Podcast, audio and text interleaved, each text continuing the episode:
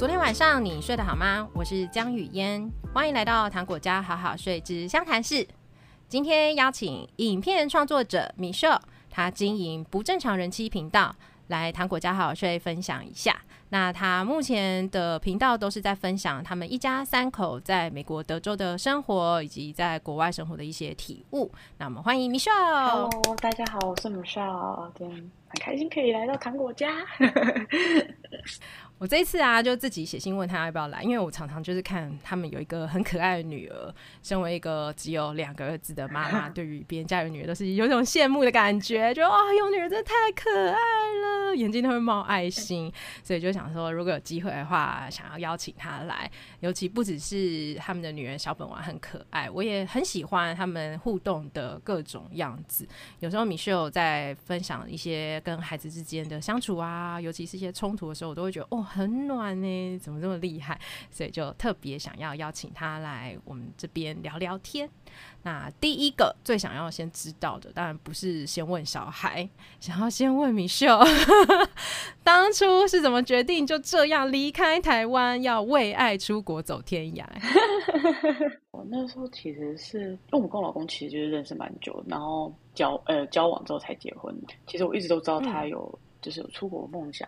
我们结完婚之后，他并没有把这件事情放在心上，就是他觉得哦，那就乖乖继续。就是因为我我我我老公以前是老师，然后他就想说哦，那就在台湾是老师，就是在是辅导老师。嗯、然后那时候想说，哎、欸，老师也是一个不错的薪水，嗯、然后好像也不就是、嗯、就是生活也过得蛮好啊。我们我们都在台北，就两个人都单，就是没有小孩，都过得还蛮爽这样子。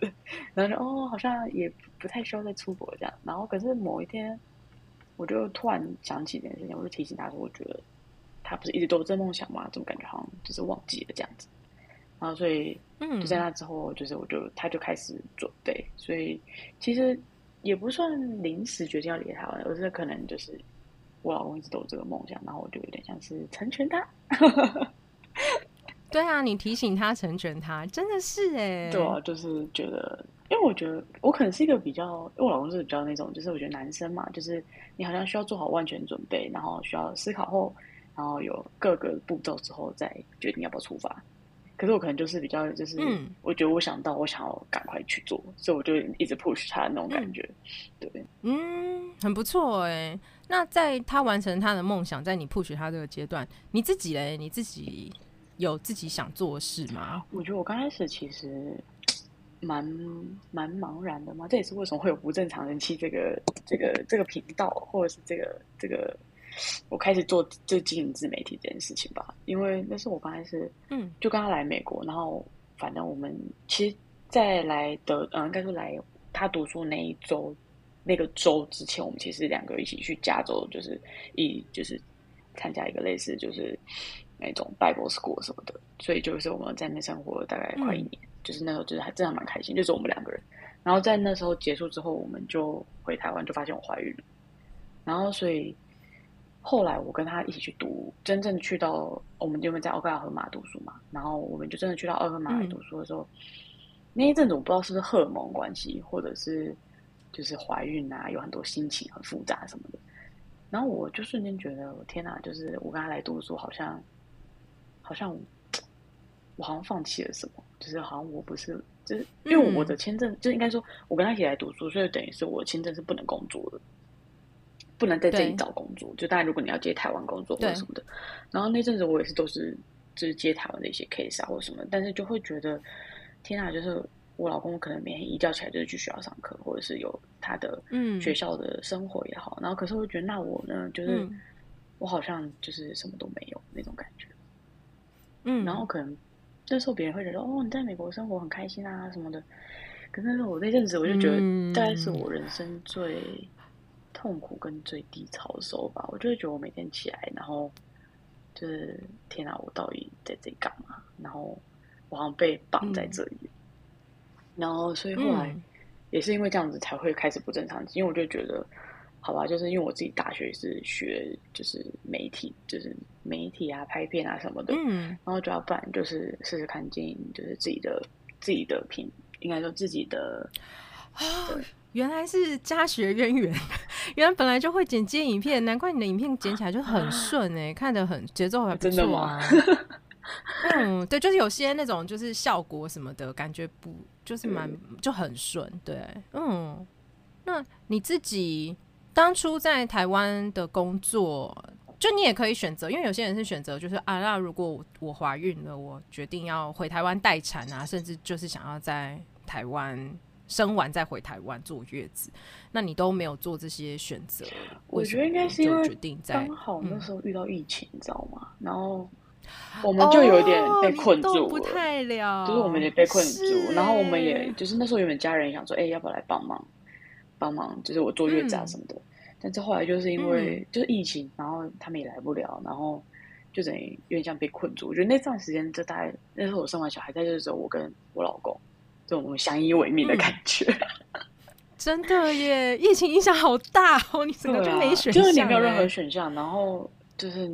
那时候我做我那时候生完小孩，我做也是我老公帮我做，就是都他煮煮饭，然后煮因为那时候家人也来不了，嗯、然后我那时候台湾隔离还要隔离什么十四加七什么的，十四就是很夸张那种，所以就是对对啊，我觉得就真的没办法吧，就你没有任何选择，你就好，我就被困在这里也走不了这样子。哦，对啊，现在回想起来就觉得天啊，那段时间到底是怎么度过的？就是。完全就是，就是晚上，而且因为因为在美国生小孩是这样，你知道吗？就是他们你从进医院到出医院只有两天半的时间，自然产就这样两天半。哎对，其实，在台湾也是。可是，我我台湾也是吗？我知不知道台湾生小孩怎么样，但是可能台湾是不是？是是是。哦，对，就是进去，然后就两天半就就出来，就是说，哎，可以回家了什么之类的。然后我觉得，哦。差别就是有配餐没配餐，哦、然后跟配餐的选项其实都可以选择配餐啦，只是餐好不好吃，然后跟接下来就是离开医院之后你可以去哪里，跟你去去哪里有哪些选项。像我第一胎就是直接回家找月嫂来我家，哦、那第二胎是先去月子中心十四天再回家接月嫂，就是有这些选项。那当然你还可以就是叫月子餐，就是相较之下选项的 CP。CP 值跟你在美国选的那个 CP 值是落差很大的。那尤其你是在 Oklahoma，可能你连月子餐的选择都没有。哦，对啊，就是 完全没有，对吧？没有 有州的差距啊。因为如果你是在 LA 的话，有不适合法经营的月子中心，嗯、有蛮多的。其实，在 LA，但是在 Oklahoma 就是非常白人的地方，就是对，完全对他们来讲是不需要坐月子的。不需要啊，对他他们没有坐月子的概念，可是他们有提倡就是要休息六个礼拜的这个部分。嗯、可是当没有帮手的时候，你是要怎么去休息？对所以他们的提倡跟落实上还是要蛮靠，就是你有哪些资源可以运用。嗯、如果你有很多家人在那边，你当然可以啊。就今天姨妈来，明天阿妈来，就是各种骂都有。可是你就没有。对啊，哦，嗯、当然我还蛮感谢，那时候我刚好我有个朋友，他刚好就是反正就是来工作，还是我得。哇，反正他就有来找我陪我了，大概三四个礼拜，所以我还蛮感谢他，因为那时候好重要。对，他那时候就是真的很帮我，是因为就是他就会只要我喂完奶，他就会叫我就是去睡觉什么的，然后就是他就帮我看一下小孩，就会帮我顾小孩，因为他以前是幼教老师，所以他就帮我顾我小孩，然后他就说：“哎，你不要管了。”就是他就叫我去睡觉什么的，就是我觉得我那段时间蛮感蛮感谢他，就是他就几乎就陪我帮我，就是就是在就是可能我。可能他醒过来那段时间，他就负责看他，嗯、他就叫我去休息这样子。嗯，对啊，我现在想想觉得很重要，他几乎就是你的月嫂了。对啊，对啊，对啊，对啊，对对，这样子他刚好来大概三四个礼拜，我就觉得哦，还蛮好。然后像有时候我可能他就会说，哎，你怎么你没事，你就跟你老公出去吃个东西啊什么的，我顾就好了什么的。所以我就觉得，哦、对啊，那段时间就还蛮感谢他。嗯，有一个很棒的好朋友，他真的很懂那时候你最需要的是什么。对啊，就是睡觉跟一些自己的时间，嗯，真的很不错。嗯，感谢有他。如果我是你，我也会觉得还好有他。我自己生第一胎也是有这样子的朋友，就是他会在白天的时候来看我，然后陪我。嗯，对啊，我就觉得那个对于关在家里自己面对小孩这种只有一对一的生活，对，我觉得平衡蛮好的。对，还好有他们。那你自己觉得？在去美国之后啊，你觉得，嗯，换国家换语系，生活上有什么冲击吗？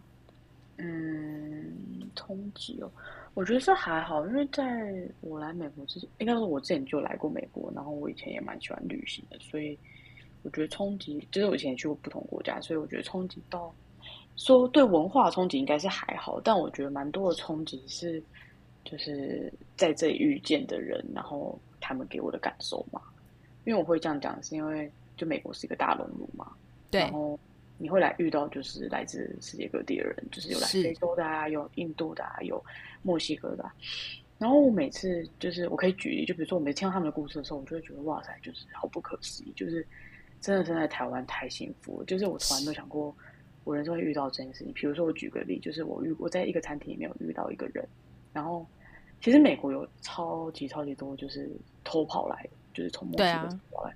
或者什么的，然后那时候我就遇到一个厨师，然后他就在跟我说他怎么来美国，就他身份是他是没有身份的，嗯、然后可是他是跟我说他们是就是挖，这就是他其实墨西哥挖了很多地道，对，然后你要付钱，嗯、你要付钱，啊、就是你付一笔钱，他那时候跟我说他付了大概五六千块还是我有点忘记了，就是快一、嗯、很贵就对，就是对他们来说是他们要赚很久很久，然后存到那笔钱。对，然后大概五六千块，还是我还得忘一万美吧，还是嗯，反正 anyway 就是很很多钱，嗯，然后他就说他们就付了那个钱，然后就会有那种就是有人就会在车，就是叫他们在指定地点上车，然后带他们走地道，就是来进美国，然后你不知道你到你的目的地是哪里，你不会知道，他不会先跟你讲，对，对他不会跟你讲，就偷渡啊，对对，就是你不知道你的下，就是你你的你的目的在哪，你会在哪里下车，或者是你会发生什么事情，不知道。然后我就觉得天啊，就是好不对我来讲，其实蛮冲击的。我就觉得哇，就是我在这里遇到的很多人，嗯、他们进来美国，他们都是想办法要留下来，就是生存啊，然后对想办法，甚至是从非洲或是印度来的，他们都是进来之后，不管是拿什么身份，学生身份或是工作身份，他们就想办法，他们要留在这边可以继续生活。可是我就觉得、嗯、哦，反观我们，就是我们，因为我这里有遇到一些台湾人啊，或是身边的一些。就是找台湾人，你们可能会说，哦，如果在美国，就是可能就是生活不下去啊，或者是觉得很不开心、很想家啊，就回台湾就好啦。对啊，就是对我们来讲，好像有个有一个后路。然后就是因为台湾真的，其实真的太太舒服，然后又太方便又太好了。所以就觉得啊，就是很好，就是对啊，就很好啊，所以就觉得你绝对不是因为不得不离开这个国家，你通常他们的理由是不得不，可能生命受到威胁或生活无法过下去。那那个无法过下去，不是跟老板吵架，而是就是找不到工作，或者是一直战乱，就是那个是完全不同的世界。嗯、对啊，然后我就觉得天啊，这冲击其实对我还蛮大的，我就会觉得天啊，就是。他们今，而且你知道，他们其实年纪都不是年轻人呢。我就另外一点，真的我更没有，他们可能都是四五十岁的大叔，或者是嗯阿姨什么的。然后嗯，他们就是来这个地方，然后重点是都不会讲英文，对，都不也不会讲英文，然后可能只会讲个西班牙文或者是什么，就是嗯，然后我就觉得天啊，就是他们。其实我蛮佩服他们的勇气啊，就是我不知道他们是不是走投无路或者是什么的，但是我就觉得，如果是我一个五十几岁，我愿意来一个我不会讲的语言的国家，然后想尽办法要赚钱，因为他们其实很多都是赚钱要寄回去家里的。对啊，然后我就想说，哇，好不可思议哦！就是他们看着他们，就是你会觉得看到他们，因为其实他们也不是做什么多厉害的工作，可是他们就是为了他，他们会愿为愿意为了他们的家庭，然后。就是做这样子的冒险嘛？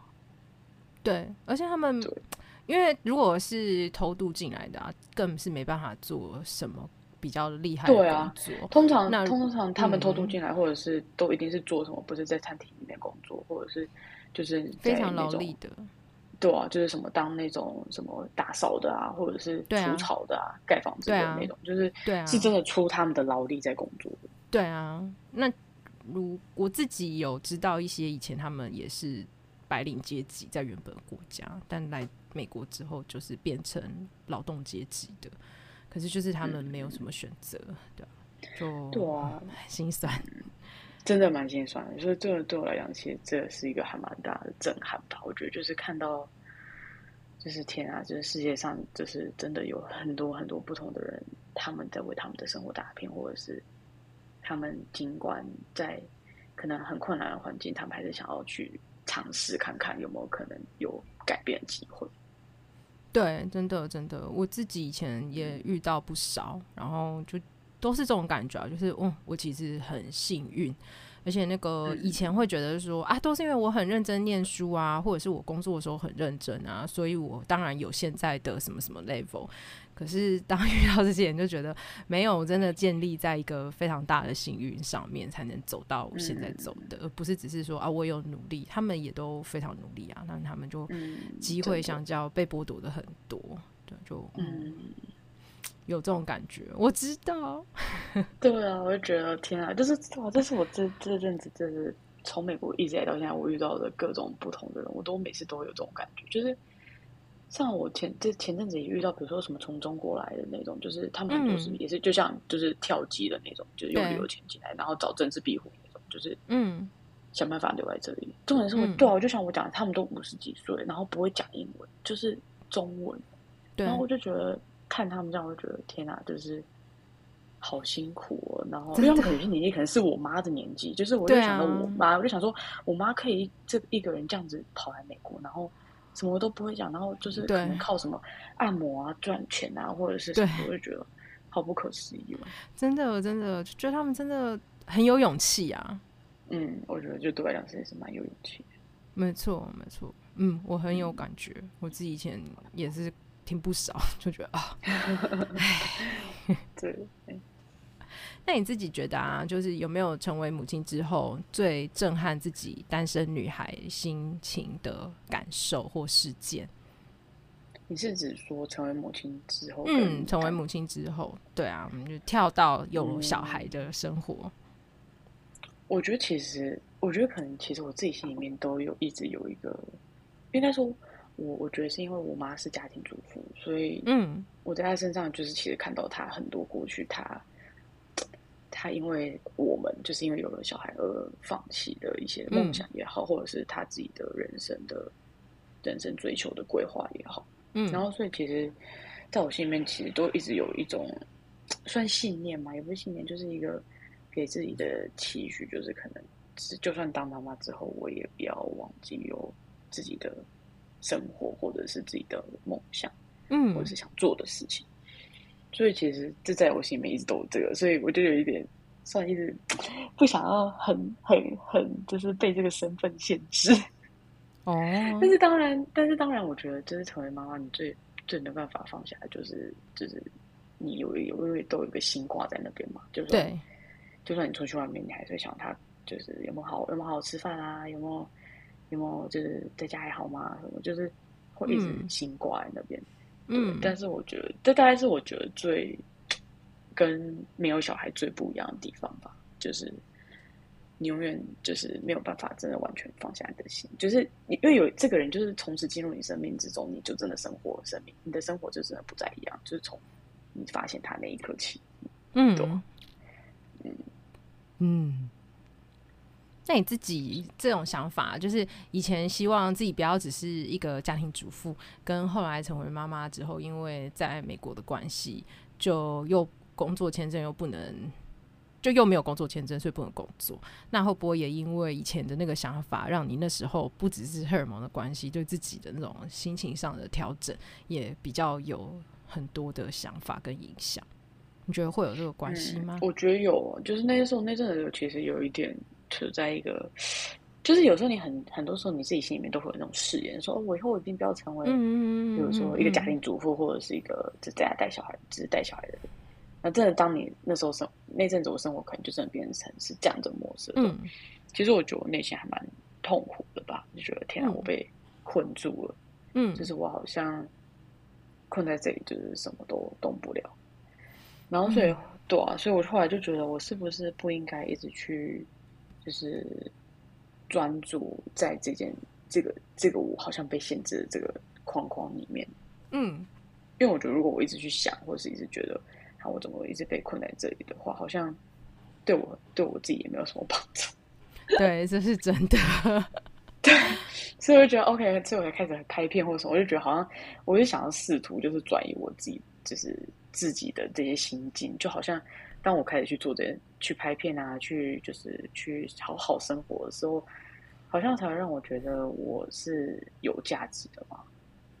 嗯，因为我觉得小白小孩就是，应该说我自己是我一直很想要突破，就觉得好像很多人都认为啊，在家带小孩就是很像很很没有价值，就是你的、嗯、你的工你的这个工作表现没有办法量化，嗯，就是你好像对很多人来讲就是。听起来好像就是你在家很悠很闲，然后就是只要带小孩就好。但实际上，这带小孩也没这么容易，就累得半死。可是很多人都会觉得，哦，你就带小孩也在家，然后可以这样很爽，这样。嗯，那都是没带过小孩的人。对啊，然后一点都不爽，我宁愿去工作小，小不要带小孩。真的？对啊，怎么说这带小孩很爽？我就好像一点都不爽，好吗？是他们知道的太少。对啊。最近我自己啊，很喜欢聊情绪劳动的话题。我不知道你知道情绪劳动是什么意思吗？我有稍微听过，但是可能没有到很完全了解这四个字的意思。嗯，情绪劳动就是指通常在一个关系里面，最常去思考一些。很情绪上的想法，例如说，我现在跟你沟通这个我不喜欢的事情，例如我觉得我们两个人在家事分工上面很不平衡。虽然我叫你做你会做，可是要规划说我叫你做这件事情的人是我。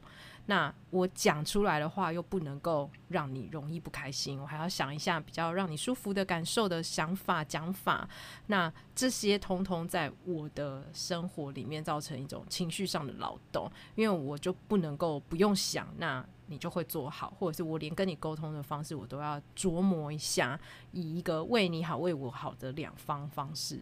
那有可能，我觉得啊，现在这样讲出去，不管我怎么修饰，都对你不会很好。那你可能还会跟我生气的话，那我可能就选择不如不说，我自己做。那这种也是一种情绪劳动。尤其很简单，就是想说，有些人会说，妈妈就是家里的 CEO。那其实这个就是一个标准的情绪劳动。的代名词，只是他把它讲的好像很伟大，是 CEO 好像很高，可是其实就是情绪劳动就是你的事，所有的运筹帷幄都是你得想清楚。那如果这时候你又去跟对方说，那我希望你也参与这个角色，跟或者是你告诉他说你没有做到 A B C D 的，先想好，那可能就会说啊，就小事啊，今天不洗碗，明天不洗碗也还好啊，不然怎样可以用？便当盒外面用的一次性抛弃，就是他都会告诉你说，这些很简单，很容易解决。事实上没错，可是所有的小事还是环环相扣的嘛。例如你今天他本来该吃饭的时间没吃饭，那就会影响到下一个时间。那一天被影响也不会怎么样啊，可是每天都被影响会怎么样嘞？当然就会有怎么样啊。所以好像都很小，可是真的不是微不足道。可是单一挑出来在讲的时候，好像又没有那么大的重要性。但是在思考这些每天顺不顺的生活，就是一个情绪劳动。嗯，对，这是我最近很喜欢。但是我觉得要去 要去要去意识到这样子也是就是蛮，就是又是另外一个层次。因为我只是，比如说，就像你讲的，你可能想去跟他沟通，可是又觉得怕他受伤，所以又要跟他换一种方式沟通。就代表其实你是知道你会用这句话去跟他讲会伤到他，所以这个就是一个情绪劳动。这一个在思考的过程就是一个情绪劳动，没错。对，但我觉得很有趣，是因为通常人不太一般，有些不是很了解这种东西的，一定就直接用喷，就直接喷啦，或者直接就直接骂了。对对对，所以情绪劳动的劳动量啊。不一定是规定说什么样才叫做情绪劳动，就是有在做这些事情。假如说他没有去思考说怎么样跟你讲，那会造成冲突。可是他一定也有经验，说我直接讲就有冲突。那你一定也听过说，有些人就说跟他讲就只吵架，算了，不如自己来。我跟他讲他也不会改变，那算了，我自己来。在思考到这个算了，我自己来，也就表示这个情绪劳动是不平衡的。所以他不一定一定要很有意识说我在做一个情绪劳动，而只是这一些行为都在这个里面。哦，嗯，蛮有趣的一个新的想法。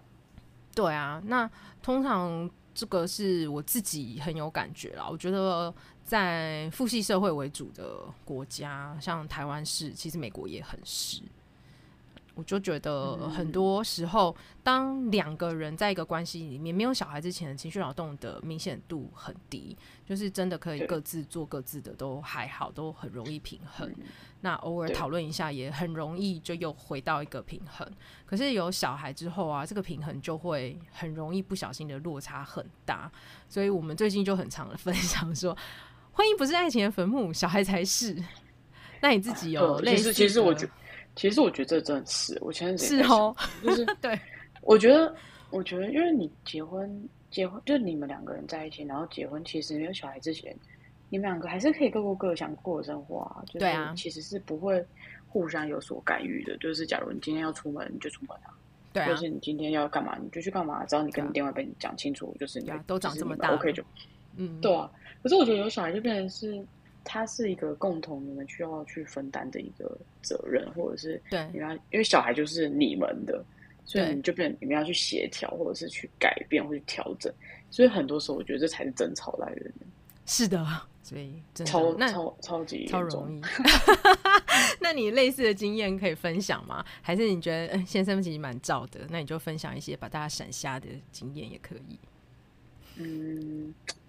我觉得，我觉得其实我老公就廖，就我老公就廖先生，反正现在 anyway 就是廖先生，其实算是一个蛮，嗯、就其实我觉得他也是蛮算，就是在我有小孩之后，其实大部分他都还蛮就是 carry，就是他还蛮愿意去做，嗯、或是就是去帮我分担一些。但是有时候你就还是会有一些情绪，或者是就像我们以前呢，我交往到结婚，其实我们不太会有什么争执，就是大的争执，就是很严重的那种。就是可能，而且都还会有，就是耐心讲，坐下来好好谈，嗯、或者是讲。嗯、我发现就是有小孩，就这阵子我真的很大感受，觉得有小孩之后，你就是可能吵一个东西，然后你就觉得哦，晚上要谈嘛，我都快睡着了，才不想谈，不想睡觉，睡觉，睡觉 太累，谁理你啊？就是我先睡觉比较重要啊，什么的，的就是，然后就会变成很多时候就会一个吵架的事情就会拖很久。可是其实我内心就会知道说，好像不可以这样子，就是拖这么久，就是。应该要去谈啊，或者是去花时间，就是理解对方的感受或什么。可是我觉得说，就算是因为有小孩之后，你就整个人会精疲力尽，就觉得算了，不要讲，我懒得讲，或者直接就是啊，算了算了算了，和好和好和好。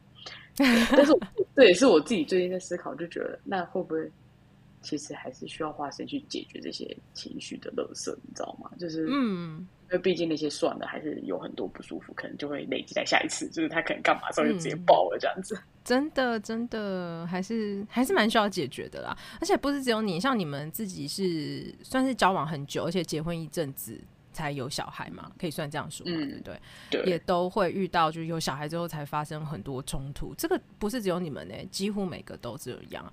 就是，而且也不是年纪的问题，也有那种结婚到四十几岁才有小孩的，不管是已经结十年了才有小孩，也都已经到了四十几，感觉好像比较成熟啊、稳重啊。可是有小孩之后，也还是面对蛮多蛮失衡的状况。然后以前没有吵过的架，没吵过这么凶的架，跟没有想过他会变这样的各种心理想法都会一直冒出来，很常听说。对啊，就是我觉得就像你讲的，就是。婚姻不是爱情，宠物小孩才是。真的，我现在就很想要很认真的宣传这一个 slogan 嘛，就有点像是，因为我觉得不是吓大家不要有小孩，而是让大家更有能力去准备。就如果你一开始知道小孩才是。爱情的坟墓，那你又不想要走去坟墓，你可以做什么？那你们可以怎么先有这个预备？我觉得这反而是我在分享这件事情里面最想要做到的，而不是说啊，小孩是坟墓，那你们就都不要生。我觉得小孩很可爱啊，有小孩蛮好的啊，可是两个人的关系嘞，就这样子。嗯，真的真的，觉得这是很不一样的，就是有小孩跟没小孩真的差蛮多。嗯，那你自己有觉得就是有这种感觉以后啊，就是诶、欸，有小孩差蛮多的。除了你现在有在思考说，我们还是要花时间去把这些事情聊一聊。除了这个想法以外啊，你觉得用什么方式你有在平衡跟维系关系的这件事？嗯，我觉得可能就稍微有更多的鼓励对方嘛。就是，嗯，其实我觉得男生就是还蛮吃。就是也肯定的言语，这种就是可能鼓励他或者是什么之类的，所以我就觉得我好像就是常常还是提醒自己，就是哦，虽然很多时候很多事情他都已经很像，就是比如说像我老公，就是其实从我小孩出生到现在，几乎晚上都是他起来去泡奶，就是我都不太起来，嗯、我就觉得太累了这样子。嗯，但我觉得好像就是我每次想起这件事情，我就觉得我好像需要去强，故意去强调，或者是去鼓励他，就是感谢他。就是我觉得在有小孩的夫妻关系里面，我觉得更多需要的是给对方的鼓励跟赞美吧。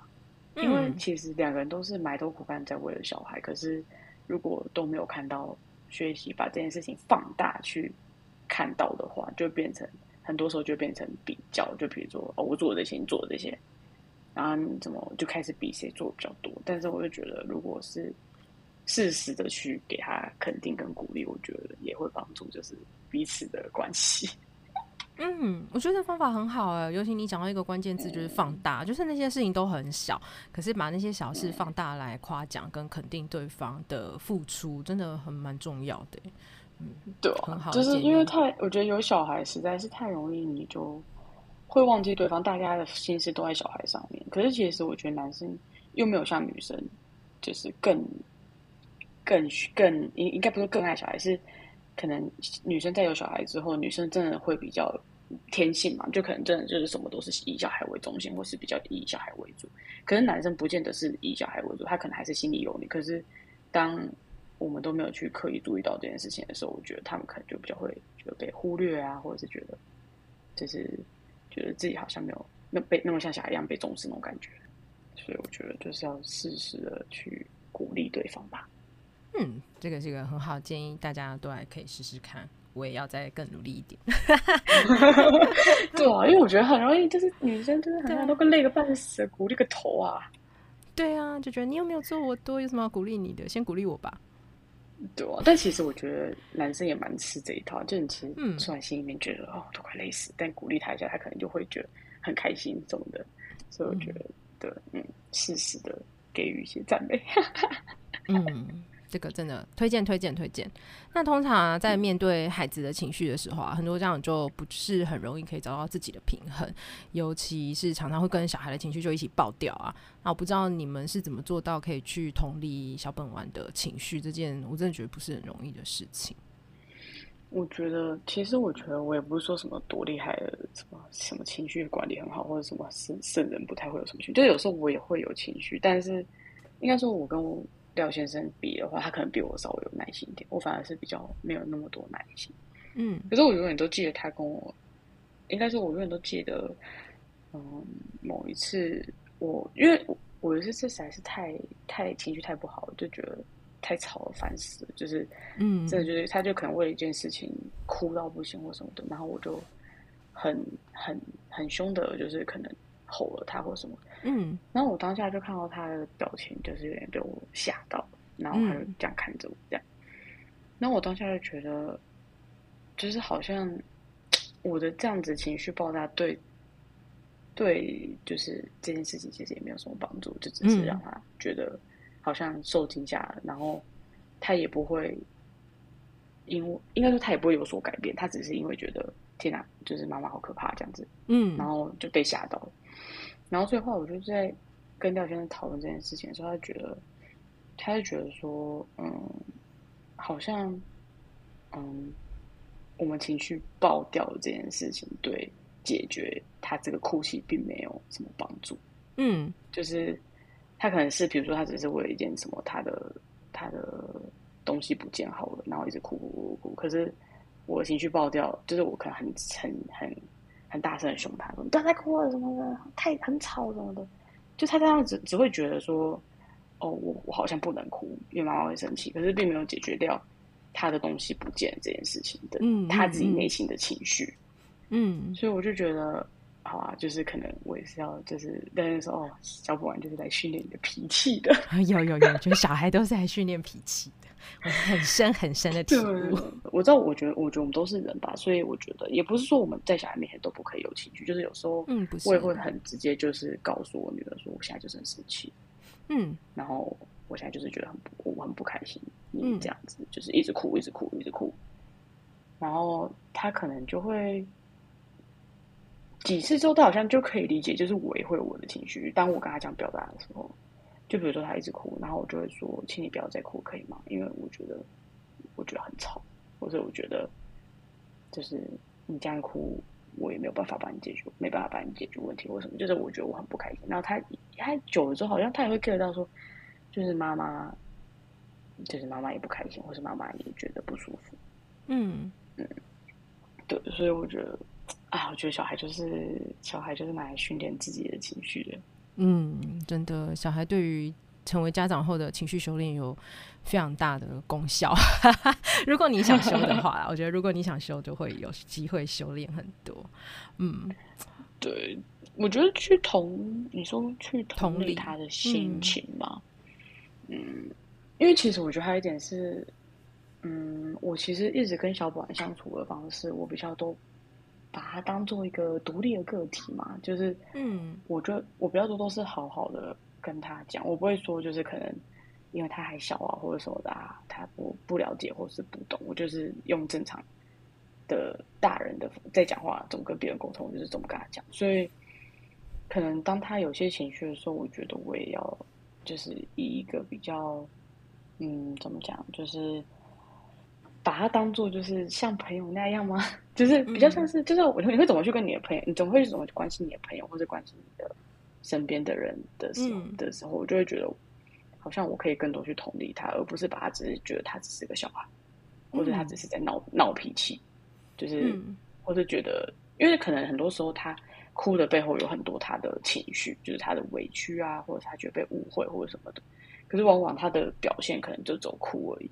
或者一直大吼大吼大闹，嗯，这样，嗯，那我就会可能试着去去理解吧，就是觉得，因为我是其实都一直相信，每一个小孩哭的背后都一定有，都一定有原因的，对。就是不是只是哭而已，而是当他后面的那个情绪被满足的时候，他可能自己就会停止哭泣，嗯，这这是我自己认为的啦，就是我会觉得其实他们都有，这是我自己一直里面一直以来都会觉得说，就是。就是他们的哭，其实背后都有更多的原因，但只要那个原因被满足的时候，他其实就他前面的情绪就是可以慢慢的被化解，这样。嗯，这个预设很正确啊，就是 所有的教养理论好像也都是在这个方向上琢磨，所以你自己就有这种感觉，我觉得蛮好，而且能够把小孩就是不要就是小看他，就觉得他就只是小孩的这一个出发点也很好，就是可以更。有帮助你们两个在相处上啊，比较有机会愿意站在他的角度去思考，因为他不是只是一个比你小的人，就把他，即便是对，因为我觉得要帮助他，对，对，因为我觉得很多时候大家都会觉得啊，他们就是小孩啊什么的，嗯，不用跟他讲，不用跟他讲那么多，讲也没用，嗯。可是我觉得我其实都一直相信，尽管他们是小孩，但是我相信他们都是可以理解跟就是是可以沟通的。嗯，就是当你愿意去跟他表达一些你的内心的情绪也好，或者是嗯你的不开心的时候，嗯、我觉得他们其实是可以可以理解到的。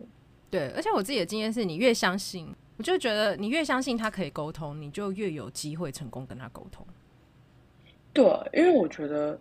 就是他可能，我觉得他们一定可以理解，只是他们的可能还小，嗯、或者是什么，他的语用词可能没有到这么精准。对对，对对对。可是我觉得他是可以理解跟听得懂你在说什么的。对对，他可能就多停了一拍，也就是他有在思考这件事情，可能他语汇上没跟上，或者是什么地方没有回应成什么状况。可是他光是有停顿那一拍，他就是有在思考你在讲的这件事情。我觉得都是真的很。正向在回应你想要跟他沟通的这个意念跟努力吧，我自己觉得。对啊，而且我觉得就是久了之后，他也可以理解，就是这个模式。我觉得，对对对对，就是他可以知道说，哦，就是原来他就是可能可以用别的方式去处理，或者什么，就是可能可以好好说啊，或者什么。就我觉得，当你越愿意去跟小孩去讲更多。嗯，就是你的感受啊，或者是去帮他帮助他去理清他一些感受的时候，我觉得就他比较就不会用很多情绪的方式去处理，嗯、他可能就会比较多是愿意告诉你说他可能觉得不舒服，或者是他很难过或什么的，对吧？因为我觉得蛮有趣的，今天我女儿晚上睡觉的时候就突然跟我说，哦，她有个朋友就好像就是去别的学校，嗯、就是转学之类的，然后他今天就突然给我用了一个词，他就说。我说：“你今天有看到 Alison 吗？这样子，然后他就说没有，Alison 没有来了。这样，然后他就突然说，我觉得我很难过，艾丽森没有来了。嗯，然后我就想说，他怎么会用“我很难过”这个字？就是，嗯、就是他离，就是我就很认真就说，他知道什么叫难过。我很难过，还是什么？我很伤心吗？嗯、就我现在蛮可能，我平常会跟他讲说，对啊，哦，我觉得我很难过，就是我说，是我可能会说说，就是妈妈咪觉得我我很难过，什么，就是嗯嗯嗯，你你你这样子什么对我跟我讲话或者什么之类的，然后他竟然竟然会说，我觉得我很难过，因为他的朋友没有来了。嗯、那我就相信，其实当你愿意去更多更多去跟小孩。就是表达你的情绪也好，或者是让他以理性的方式啊，就是以理性的方式告诉他说，嗯，就是好好，妈妈也是会有对，妈妈也是有情绪，妈妈也是，可是我们都一样，只是我们或许可以用更好的方式去诠释，当你再有情绪的时候，对吧？嗯。嗯嗯，这个示范很重要哎。其实情绪教育真正的重点是你在你自己身上的示范，就是你有心情什么状况，然后你现在很开心，你就告诉他。这个状况，所以你很开心。然后你现在心情不好，你就把这个状况，所以你感觉不好的是生气。然后忧伤、难过，你就把它讲出来。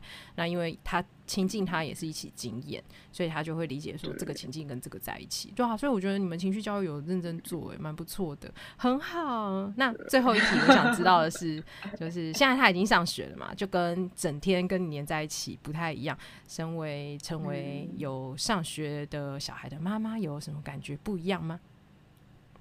嗯，我觉得刚开始当然也是担心他在学校过得好不好啊。就是我觉得这也是，就是当妈妈真的是很不容易的事情。就是小孩在家，你又觉得哦很烦，然后送出去就觉得啊，到底有没有过得好啊？嗯、在学校开不开心啊？老师老师有没有对他好啊？或者什么之类的。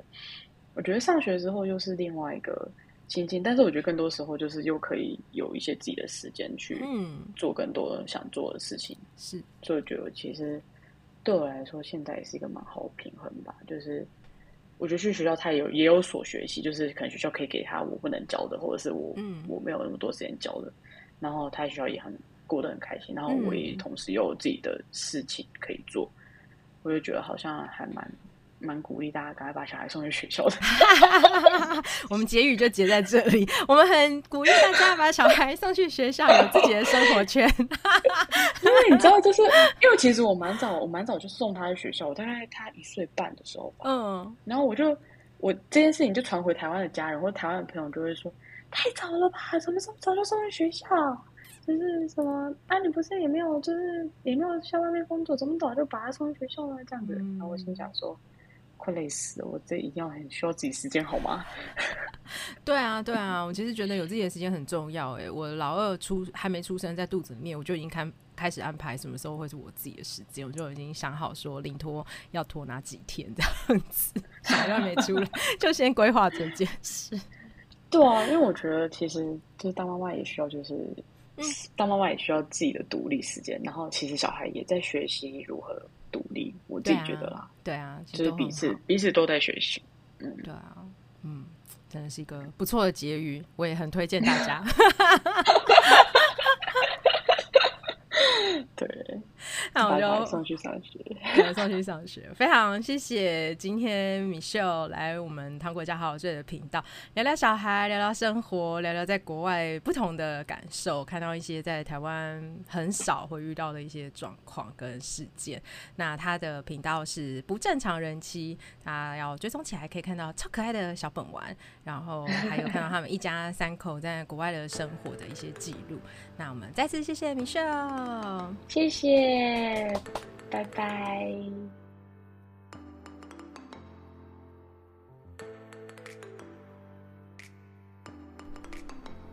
谢谢米秀来和雨嫣聊天，非常推荐大家到 IG 或是 YouTube 追踪米秀和可爱的小本丸，频道名称是不正常人妻。雨嫣也推荐大家一本非常好看的漫画书。书名是《那些散落的星星》，故事描述在非洲难民营的主角在。QQ 喜欢这本书吗？在难民营里度过了童年至成人，以及他们一家随着命运的安排，到底有哪些如意与不如意的事？非常推荐大家阅读。让我们一起发现，在同一片星空下，有多少人跟我们过着截然不同的人生。我是最懂安全依附关系的婴幼儿睡眠顾问江语嫣。无论你们的家庭是否需要宝宝睡眠顾问的协助，都祝福你们今晚宝宝好困，记得困好。如果你喜欢今天的节目，欢迎到本集资讯栏或是 IG 首页链接里赞助雨嫣喝杯珍珠奶茶，让我充满热量的继续带给大家好听的内容。也别忘了把这一集分享给你的朋友，在各大 Podcast 平台给雨嫣五颗星，留言和语嫣聊天哦。不要忘记追踪糖果家好好睡的粉丝专页和 IG 和 Podcast 哟。